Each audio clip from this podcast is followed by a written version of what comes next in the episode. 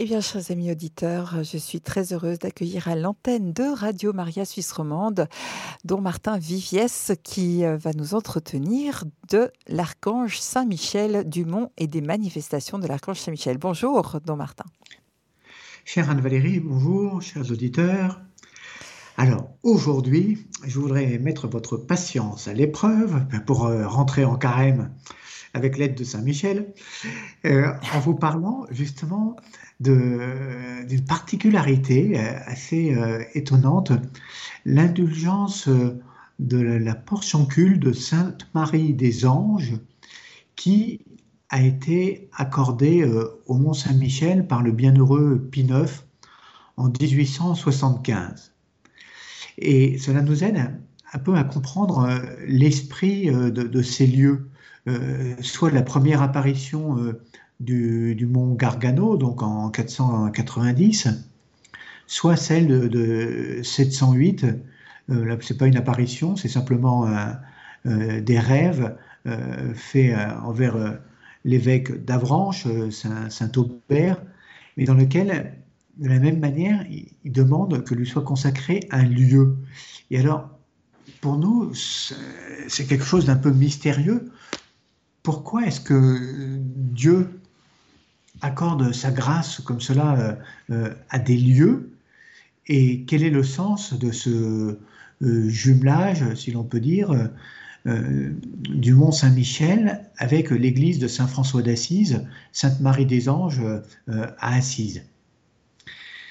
Alors, pour faire les choses dans l'ordre, je voudrais repartir du 8 mai 490 la première apparition, au moins en Occident. Hein. il était déjà apparu euh, euh, en Grèce, euh, mais en Occident, la première, c'est donc sur le mont Gargano, dans, les Pouilles, le 8 mai 490.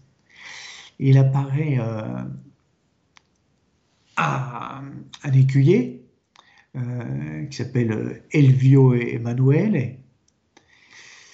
Et il lui raconte que il a vu euh, Saint-Michel, euh, enfin plutôt il, raconte à l'évêque qu'il a vu Saint-Michel, et que finalement l'évêque, après trois jours de, jeûne et de pénitence, euh, est décidé à aller voir l'emplacement que lui avait désigné l'écuyer.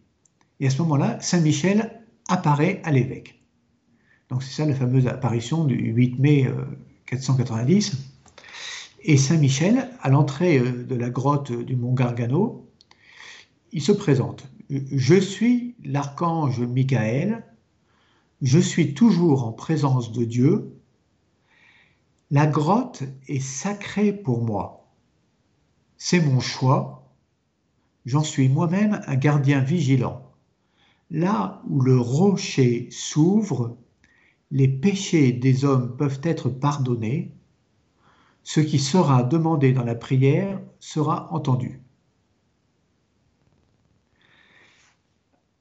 C'est tout ce que nous avons dans le récit de cette euh, première apparition.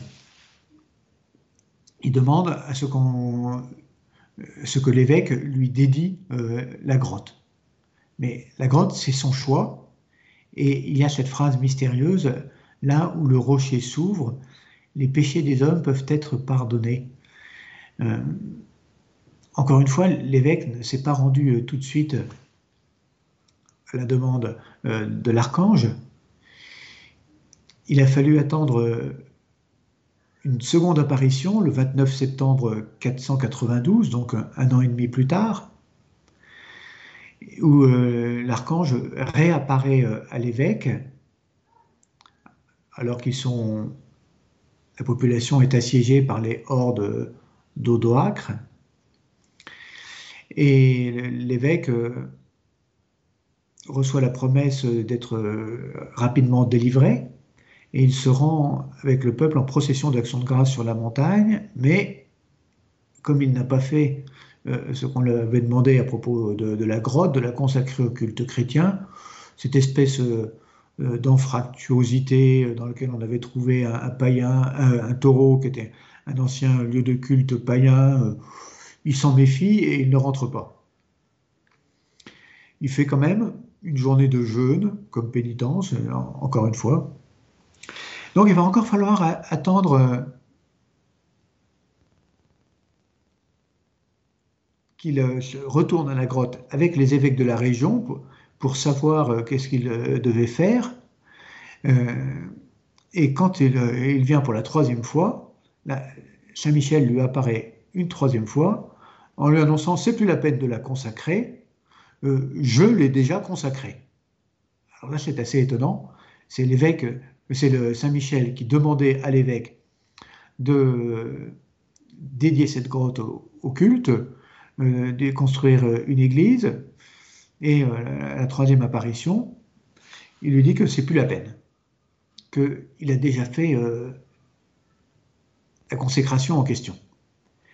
Mais il reste ce qu'il avait affirmé au point de départ, la grotte est sacrée pour moi, c'est mon choix, j'en suis moi-même le gardien, là où le rocher s'ouvre, les péchés des hommes peuvent être pardonnés, ces phrases mystérieuses sont à l'origine de ce qu'on appelle euh, le, pardon euh, du, Gargano, cette euh, promesse qui s'est transmise de siècle en siècle, que les personnes qui seraient en, état de grâce, qui auraient déjà obtenu la rémission de leurs péchés en se confessant, si elles vont dans la grotte du Gargano, reçoivent de la part de Saint Michel non seulement euh, d'être exaucés euh, dans leur prière, mais que leurs péchés déjà pardonnés soient complètement réparés. Donc, il est resté, quand on va en pèlerinage là-bas, il présente la, chose comme une sorte de, promesse d'un second baptême de la part de Saint Michel. Ceux qui euh, réellement contrient et pardonner. Il faut passer par les sacrements de l'Église. Mais se rendre en pèlerinage dans la fameuse euh, grotte, là où le rocher s'ouvre, eh bien, ils reçoivent un, total euh, pardon, non seulement le, pardon de l'offense, comme nous la recevons à, chaque fois que nous nous confessons, euh, notre cœur grandit en amour de contrition, en union avec Jésus, mais ce pardon euh, qui va jusqu'à la réparation euh, du mal. Euh, ce, pardon total qui est accordé au jour du baptême, mais qui n'est pas accordé dans, la confession. La confession ne, rend que l'état de grâce, l'amitié avec Dieu. Elle ne répare pas le, mal que, que, nous avons commis. Au contraire, c'est le, le, troisième élément du sacrement. Il faut que nous passions notre vie à réparer avec Jésus. Le sacrement nous donne de la force pour cela il reste un travail de réparation. Et ce qui est très étonnant, c'est que donc, dès cette année 490, l'ange dit que parce qu'il a choisi ce lieu, euh, eh bien, les personnes bien disposées, euh, qui, sont déjà passées par le sacrement, euh, recevront là un pardon tout à fait plénier, la réparation de, des conséquences de leur péché. Alors pour nous, c'est une conception qui est parfois un peu mystérieuse parce que on a du mal à imaginer que euh, le mal que nous commettons euh, a besoin d'être réparé. Euh, on s'imagine que Jésus a tout réparé, et c'est vrai, il a tout mérité en montant sur la croix. Il a mérité la réparation pour le monde entier. Mais cette réparation, elle reste à faire. Et il faut que nous y participions. Si euh, nous ne réparons pas euh, pour nous-mêmes, euh, non seulement le mal que nous avons commis se répand à travers le monde, avec une espèce de solidarité dans, le mal, un peu comme une, vague qui ne s'arrête pas tant qu'elle n'a pas rencontré sa berge, mais même pour nous-mêmes, pour nous-mêmes, nous n'avons pas le cœur capable de voir Dieu tant qu'il est abîmé par euh, le mal que nous avons euh, euh, commis. Ce qui fait que nous aurons besoin, comme dit Saint Paul, d'un temps de, purification à, notre mort, qui mettra en valeur si nous sommes de l'or, si nous sommes capables justement de, de voir Dieu directement, ou si au contraire, il y a de la paille qui doit être brûlée, qui doit être purifiée. Nous avons besoin de purification. Ça, nous avons du mal à, comprendre. Les pères de l'Église, quand ils ont commenté ce que Jésus euh, avait déclaré à, Saint-Pierre, qui lui donnerait le pouvoir des clés, ils disent, mais pourquoi plusieurs clés hein? Il y en a une pour pardonner, celle que Jésus manifeste le soir de la résurrection, euh, quand il souffle sur les apôtres, qu'il leur dit euh, recevez le Saint-Esprit, ceux à qui vous pardonnerez leurs péchés leur seront pardonnés. Et puis, il y a euh, l'autre clé qui sert justement à, réparer le mal. Et là, euh, l'origine, on trouve, je ne me rappelle plus si c'est Saint Augustin ou Saint Ambroise, il, commente une des dernières phrases de Jésus au moment de l'ascension, quand il dit Tout pouvoir m'a été donné euh, aller dans le monde entier. Hein. Et ce, tout pouvoir, cela concerne euh, non seulement le fait de chasser les démons, mais aussi le fait de, réparer le mal. Et ce qui est très étonnant pour nous, c'est d'une part qu'il y a cette dimension-là dans le mal. C'est pas simplement une chose spirituelle, c'est aussi une chose physique et sociale. Donc nous avons besoin de réparer euh, à travers euh, notre corps. Euh, et cette réparation, elle a aussi une dimension de, de peine. C'est pas une peine euh, vindicative, c'est pas Dieu qui se venge et qui tient les comptes de, ce que nous lui devons, mais nous sommes solidaires de la création, c'est la dimension écologique du, pardon, si l'on peut dire, et le, mal comme le bien que, nous faisons ont un retentissement sur, sur le, toute la création, sur le monde entier. Et donc, il y a une dimension de, oui, de peine euh, réparatrice. Et alors, ça c'est la première chose que nous avons du mal euh, à admettre, que tout n'est pas euh, spirituel, mais que ce que nous avons fait en bien ou en mal a des conséquences dans la société, a des conséquences sur la nature, a des conséquences sur nos maladies. Et puis, euh, la seconde chose curieuse, c'est que la réparation qui passe forcément à travers notre corps, à travers une dimension de mal à combattre, et donc éventuellement de mal à endosser, euh, eh bien, puisse être plus facile à travers des lieux les lieux ne sont qu'une des dimensions euh, de la création. Le temps lui-même n'est qu'une dimension euh, de la création. Mais ce que Saint Michel déclare là au mont Gargano, euh, la grotte est sacrée pour moi, c'est mon choix. Et là où le rocher s'ouvre, les péchés des hommes peuvent être pardonnés d'une manière spéciale, plus complète. C'est réellement, il, il lit notre euh, salut, notre amitié avec Dieu, notre participation à la création nouvelle, il lie cela à un lieu. Alors, la chose a mis du temps euh, dans l'Église avant qu'on approfondisse ces promesses de, Saint Michel. C'est seulement euh, en 493 que le pape Gélase Ier sollicité donc par l'évêque de Siponto, euh, du mont Gargano, lui a dit oui, euh, vas-y, euh, avec les autres évêques, tu peux construire une église autour de cette grotte, qui encore une fois a déjà été consacrée par Saint Michel, et on peut reconnaître la fameuse indulgence du pardon angélique dans l'Église, on n'avait pas encore tellement développé à, l'époque la notion d'indulgence, si ce n'est euh, ce commentaire euh, de, Jésus à l'ascension, tout pouvoir m'a été donné, donc y compris le pouvoir de réparer le mal. À l'époque, on considérait, euh, commençait à se répandre chez les chrétiens, l'idée que quand on venait en pèlerinage sur la tombe de Saint-Pierre et de Saint-Paul à Rome, on pouvait recevoir un super pardon. Euh, mais là aussi, c'était pas très très défini. Hein. Donc on a commencé à, avoir cette notion de, pardon avec un grand P, un peu comme on va avoir en, Bretagne les, processions de, pardon. Euh, euh, cela ne, retire rien à la nécessité de passer par les sacrements qui ont été directement institués par Jésus, donc y compris le sacrement de, la confession. Mais il y a cet aspect il y a quelque chose de, supplémentaire que l'on peut obtenir à certaines conditions. Donc l'Église au début est restée très vague.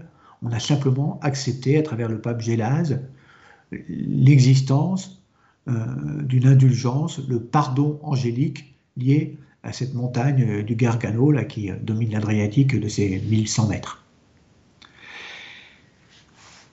Ce qui s'est passé après la Révolution française, donc quand l'abbaye du Mont-Saint-Michel a été euh, réouverte euh, au culte pendant quelques années. Donc le pape, le bienheureux Pie IX, euh, a décidé une sorte de proximité de ce mont Saint-Michel avec le mont Gargano. En fait, cette proximité, on peut dire qu'elle se trouvait déjà dans ce que Saint Michel lui-même avait dit en songe à l'évêque Saint Aubert.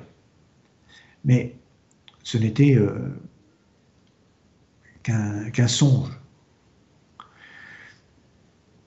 Donc euh, l'évêque lui-même n'était pas très sûr de ce qui lui était arrivé.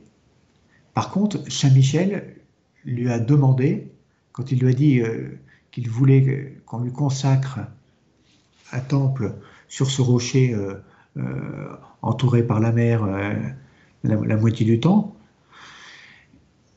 il a, donné un certain nombre de signes dont le même signe qu'il avait euh, opéré au Gargano, euh, un lieu un peu païen avec un taureau volé, euh, et, lui demandant de, construire une église, un emplacement foulé par, le taureau. tout cela, on trouve tous ces éléments, mais surtout, Saint Michel lui demande euh, d'envoyer des émissaires au mont Gargano.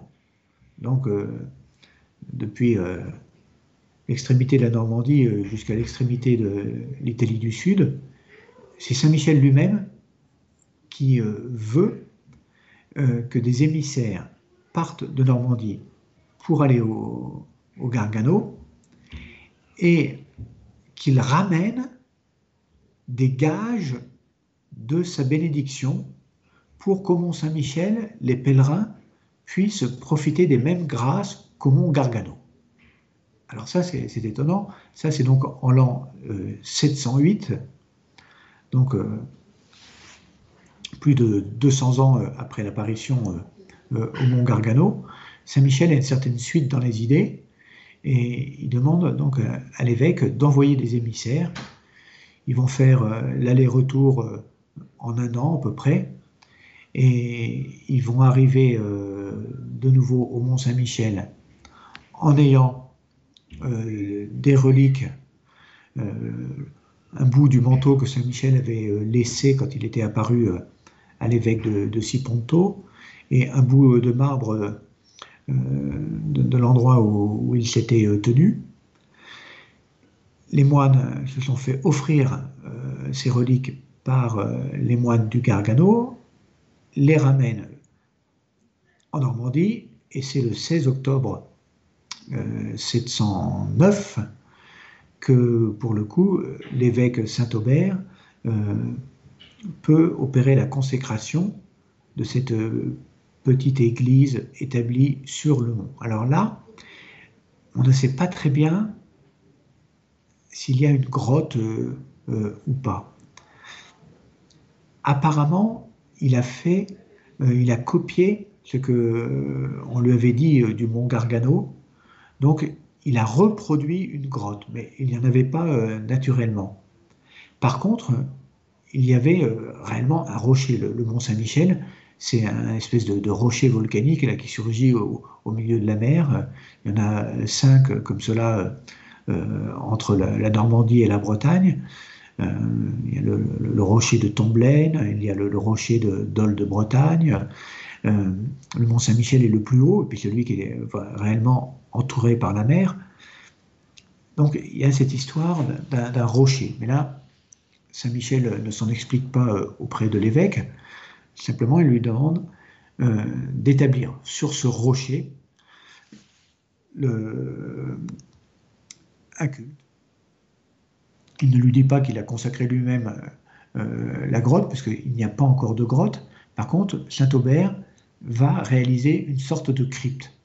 On ne sait pas très bien où elle se trouve actuellement le, Mont Saint-Michel actuel, dans euh, la construction de l'esplanade et de l'abbaye euh, par-dessus, euh, remonte à seulement 1000 ans, tandis que l'apparition remonte, enfin le, rêve remonte à 1300 ans. Et quand les moines ont commencé à construire l'abbaye actuelle, ils ont construit sur le premier sanctuaire consacré par Saint Aubert. Et on ne sait pas très bien où il se trouvait. Actuellement, l'esplanade actuelle de l'abbaye repose sur quatre euh, cryptes principales. Euh, si on regarde la tapisserie euh, de, la reine Mathilde à, Bayeux, on voit les troupes de, Guillaume le Conquérant qui, vers 1050, c'est-à-dire à peine 20 euh, ans, 20-30 euh, ans après le début de la construction de l'abbaye par les moines bénédictins, euh, passe au pied du Mont Saint-Michel, s'enlise, et on voit sur la tapisserie de Bayeux qu'effectivement, il y a ce rocher au milieu des flots, avec une espèce de plateforme en haut qui repose sur quatre colonnes, quatre petites Église. Donc, ce n'est pas plus précis que cela. On peut simplement se rappeler euh, la phrase de Saint Michel au mont Gargano, là où le rocher s'ouvre, les péchés des hommes peuvent être pardonnés. Ce qui sera demandé en ce lieu, dans la prière, sera entendu. C'est assez étonnant et qu'il est demandé donc euh, explicitement à l'évêque d'envoyer des moines pour ramener des reliques, euh, pour que les grâces accordées au Gargano soient accordées également aux gens qui viendront euh, au Mont Saint-Michel. Là-dessus, l'Église n'a pas glosé davantage. la réputation du mont a grandi très vite Déjà dans leur voyage de retour, euh, les deux émissaires euh, avaient constaté un, certain nombre de miracles accompagnant les, reliques qu'ils ramenaient euh, au Mont Saint-Michel. Ils sont arrivés le, jour de la consécration, notamment un certain nombre d'aveugles qui recouvrèrent la, vue, d'où le nom du, village le plus proche sur la côte en face, qui s'appelle Beauvoir, euh, souvenir de la, première femme qui a recouvert la vue euh, euh, alors qu'elle venait en pèlerinage sur le, mont désigné par l'archange, arrivée à, à 4 km à peu près, justement là, elle a recouvert la vue et elle, a aperçu le mont Saint-Michel et ce qui a donné son nom au village Beauvoir. Mais la tradition populaire est restée euh, très forte. Euh, il y a des grâces particulières accordées en ce lieu. Euh, Saint Michel lui-même a demandé à Saint Aubert de lui construire une église en ce lieu bizarre, au milieu des flots. Mais l'église ne s'était pas prononcé tellement davantage sur la notion d'indulgence euh, liée à un lieu.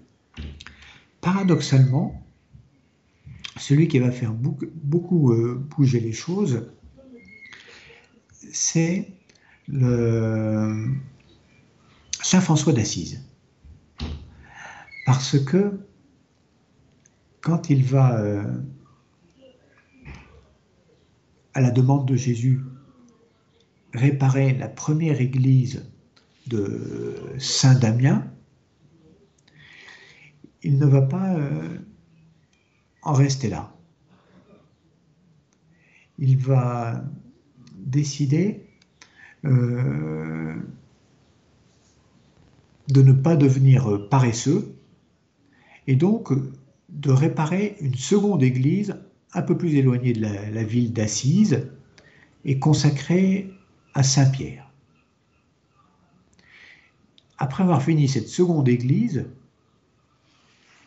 il est allé finalement dans une troisième église. Il n'en restait vraiment pas grand-chose. C'est ce qu'on appelait la portioncule. Autrefois, une église était élevée en ce lieu, nous dit euh, Saint Bonaventure, dans, sa légende de Saint François. Autrefois, une église était en, ce lieu en l'honneur de la bienheureuse mère du Sauveur. Saint François, trouvant euh, cette église complètement ruinée, euh, déserte, que personne n'en prenait soin, était excité par son amour ardent envers euh, la reine du monde et s'est mis réparer une troisième église, donc cette petite église de rien du tout, de la Portioncule. Et comme il a appris que son vieux nom s'appelait Notre-Dame des Anges, on l'appelait la Portioncule, cette petite chapelle Sainte-Marie des Anges, les gens du pays disaient que les saints anges s'y montraient souvent. Alors il décida finalement d'habiter à cet endroit-là par respect pour les esprits célestes. C'est très étonnant que Saint François d'Assise, que nous célébrons euh, plutôt comme le patron des, écolos, de l'harmonie avec la nature, ait eu ce sens que la création, elle est à la fois euh, visible et invisible. Et que si nous voulons vivre en harmonie avec euh, le Créateur et avec la création, il faut que nous vivions en présence des esprits célestes. Donc il a choisi d'habiter cette petite chapelle complètement euh, démolie parce qu'elle s'appelait Sainte Marie des Anges. Donc il l'a réparée une fois de plus et il s'est fixé là et il a aimer ce lieu, de préférence à tous les lieux du monde. C'est là qu'il jeta les fondements euh, de la vie parfaite, de la règle, qu'il a eu ses premiers frères. Alors, ce qui est étonnant, c'est ce qui lui est arrivé quand il a eu à peu près fini de réparer cette chapelle.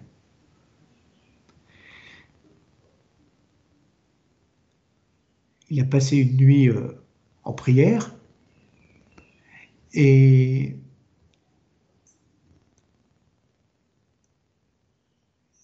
il a été averti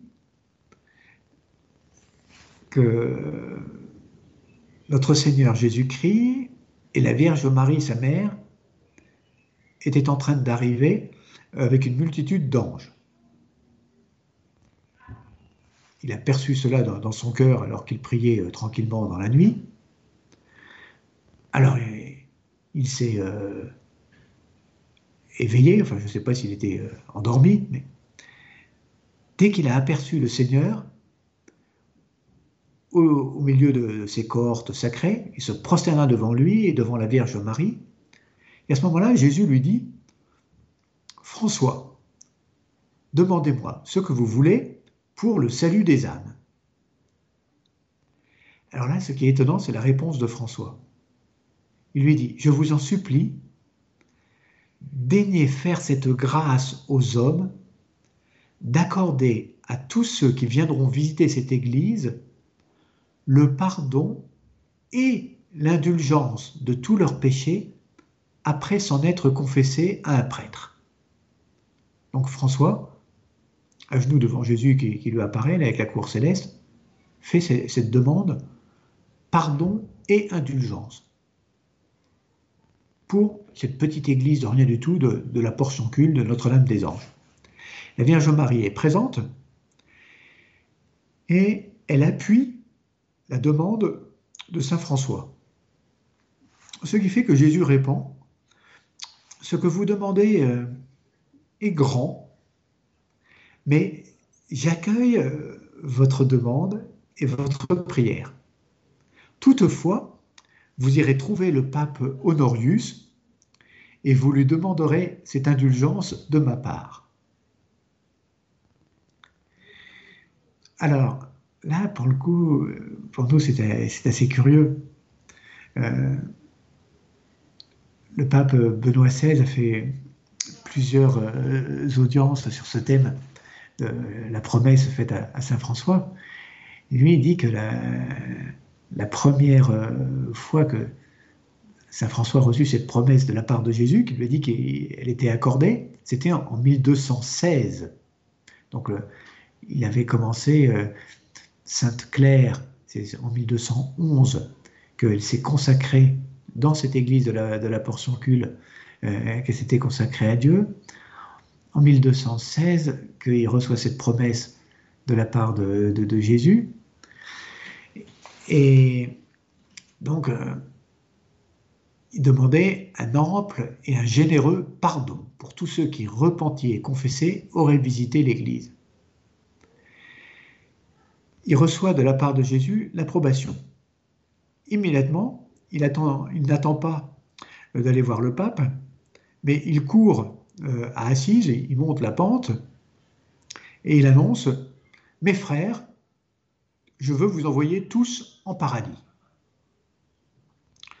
Le pape euh, Honorius, Honorius III, apparemment a été un petit peu réticent parce que la fameuse indulgence n'a été euh, publiée par écrit que en 1221.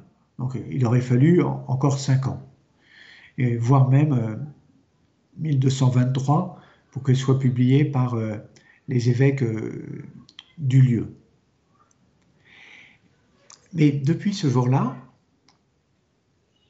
il a été concédé que tout fidèle qui visiterait en la fête de Notre-Dame des Anges, c'est-à-dire le 2 août, euh, cette fameuse petite église de la Portioncule, là où Saint François euh, a rassemblé ses premiers frères, là où finalement il est mort, euh, là où son cœur était le plus attaché, eh bien, tout fidèle qui irait là, non seulement, comme Saint Michel l'avait promis pour le Gargano, serait exaucé dans ses prières, mais recevrait une sorte de super pardon, le pardon non seulement des péchés obtenus dans la confession, mais la réparation euh, du mal euh, personnel ou euh, à travers le monde.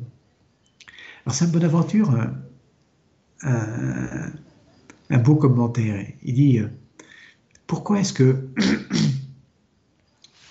notre Seigneur a attendu que François répare trois églises matérielles avant de lui demander ce qu'il désirait comme récompense?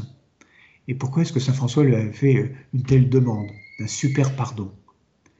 Et c'est dans la pédagogie euh, de Dieu. Il veut l'élever graduellement des choses matérielles euh, aux choses de l'esprit. Donc il commence par lui demander de, restaurer euh, des églises.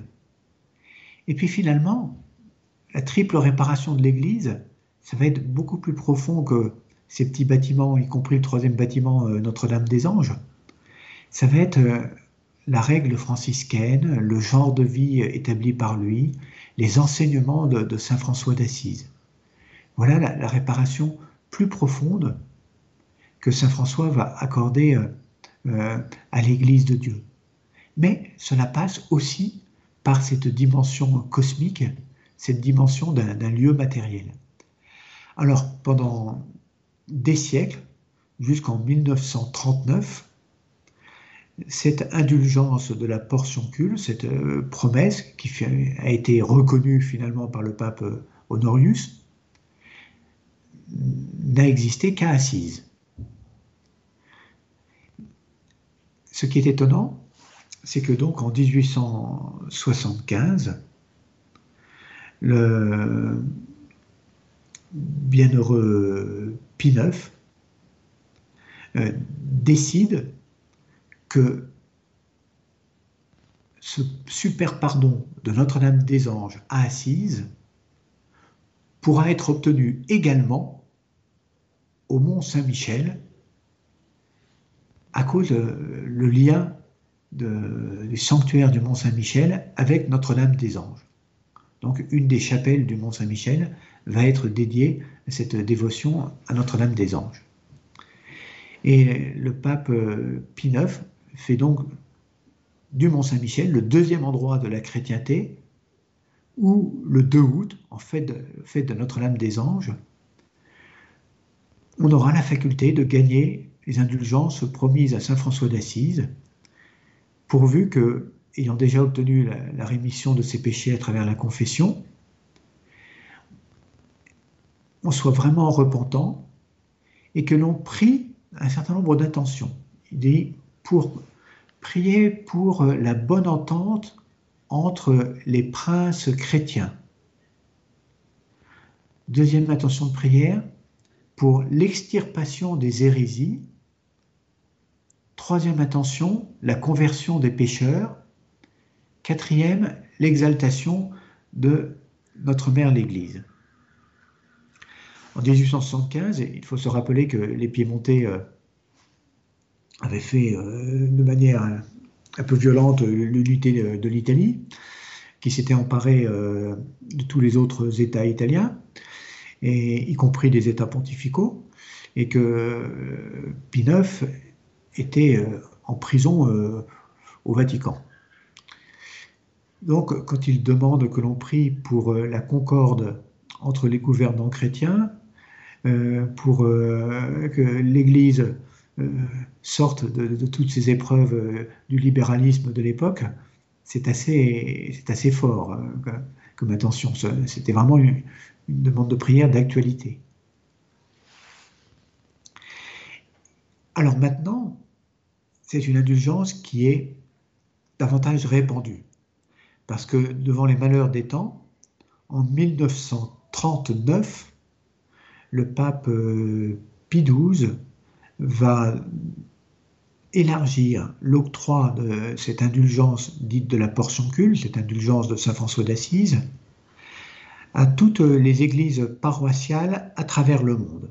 Donc ce n'est plus le privilège d'Assise, ce n'est plus le privilège du Mont Saint-Michel, mais on peut faire le même geste dans n'importe quelle église paroissiale. Cela reste un geste de, conversion. Ce n'est pas matériel. Hein. Il ne suffit pas d'aller se balader en touriste, euh, euh, soit dans son église paroissiale, soit au Gargano, soit au Mont-Saint-Michel, pour euh, réparer tout le mal du monde. Mais si c'est un geste extérieur qui accompagne notre démarche de conversion, l'Église a réellement ce pouvoir des clés, elle a réellement ce, pouvoir de dire, ben, avec l'autorité du Christ, euh, il est possible de, réparer, d'obtenir de la part du ciel la réparation d'une manière mystérieuse du mal que vous avez commis, du mal qui, dépend de vous. Et ça, c'est assez extraordinaire euh, euh, comme promesse.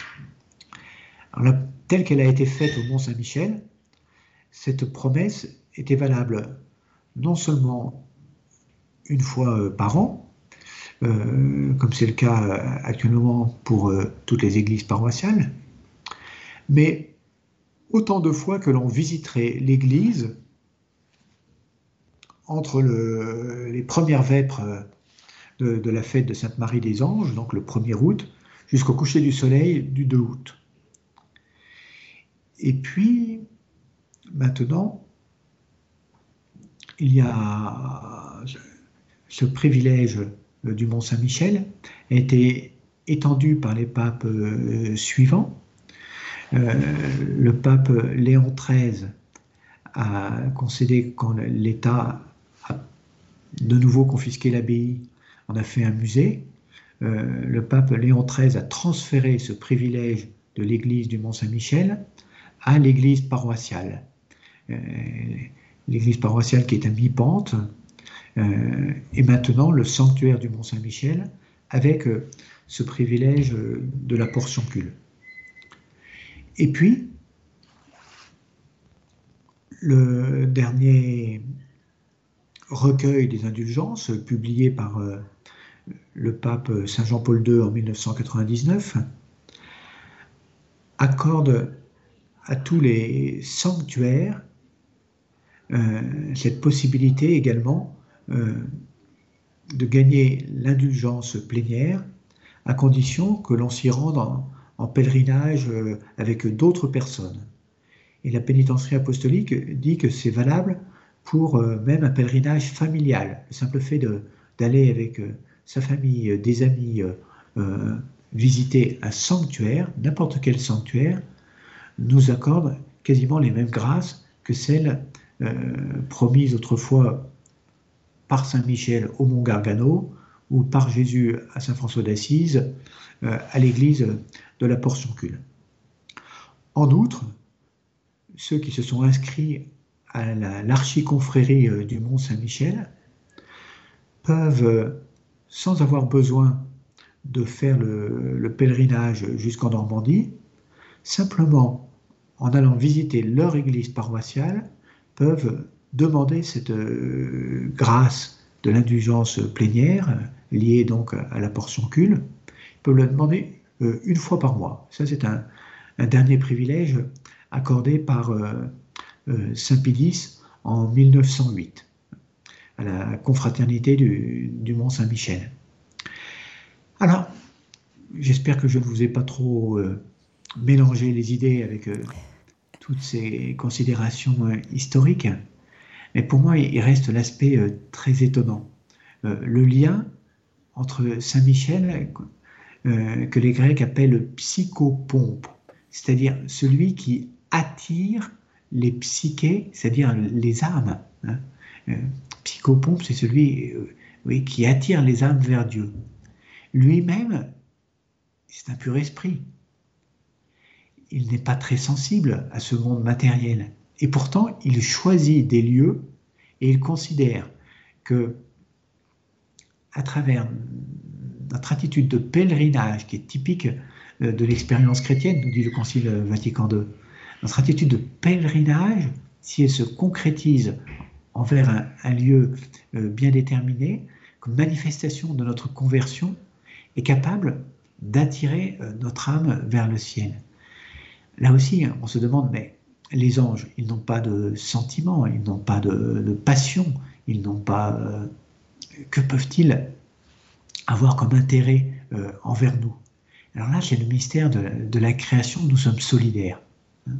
Nous sommes solidaires des esprits bienheureux. Eux-mêmes reçoivent un bonheur supplémentaire quand ils voient la beauté de Dieu se refléter sur euh, n'importe quelle créature. Et c'est en cela qu'ils sont psychopompes, qu'ils attirent les âmes, parce qu'ils considèrent qu'un homme qui réalise bien son humanité, donc y compris à travers les dimensions matérielles, y compris à travers la dévotion à certains lieux, eh bien cet homme réalise davantage euh, la beauté euh, de Dieu, la beauté de la création. Un homme qui répare par les mérites de Jésus, mais qui répare le mal commis, est un homme qui devient plus beau. Et eux-mêmes, quand ils voient la beauté d'un homme, tous les anges, et ils comprennent quelque chose de plus euh, de la beauté de Dieu. Et ils peuvent euh, s'en réjouir, cela leur procure une béatitude supplémentaire. Pour nous, cette imbrication des deux mondes, du monde visible et du monde euh, invisible, est très étonnante. Mais c'est un petit peu l'expérience que nous faisons euh, tous les jours ici euh, au Mont Saint-Michel. On voit quantité de, quantité de gens attirés par le rocher, le rocher mystérieux dont parle Saint-Michel euh, au Mont Gargano, qu'il a démultiplié en quelque sorte en Normandie. Les gens sont attirés par la fente, l'anfractuosité. Et à partir de là, il les attire vers le haut. Et il attire leurs âmes vers la rencontre avec le Christ, vers la, pleine réalisation, leur, vraie beauté. Alors voilà, je vous laisse sur ces considérations. Merci beaucoup, Don Martin. Eh bien, écoutez, je vous remercie infiniment et je vous remercie de votre présence sur Radio Maria, donc euh, chaque deuxième mercredi du mois, c'est ça, troisième, non, chaque troisième mercredi du mois, je me trompe. Et est-ce que vous pouvez nous donner votre bénédiction en guise de conclusion? Oh, trop volontiers. Euh, le Seigneur soit avec vous. Et avec votre esprit. Et chers auditeurs, que Dieu Tout-Puissant vous bénisse, le Père et le Fils et le Saint-Esprit. Amen. Mais c'est de bon cœur, mais c'est le pape qui a la possibilité de donner des bénédictions euh, euh, par ce genre de moyens. Nous, c'est pas. oui, oui, c'est sûr. Les bénédictions traversent les ondes. Nous en sommes certains. merci infiniment et à la prochaine fois. Entendez, merci Anne. À, à bientôt. bientôt.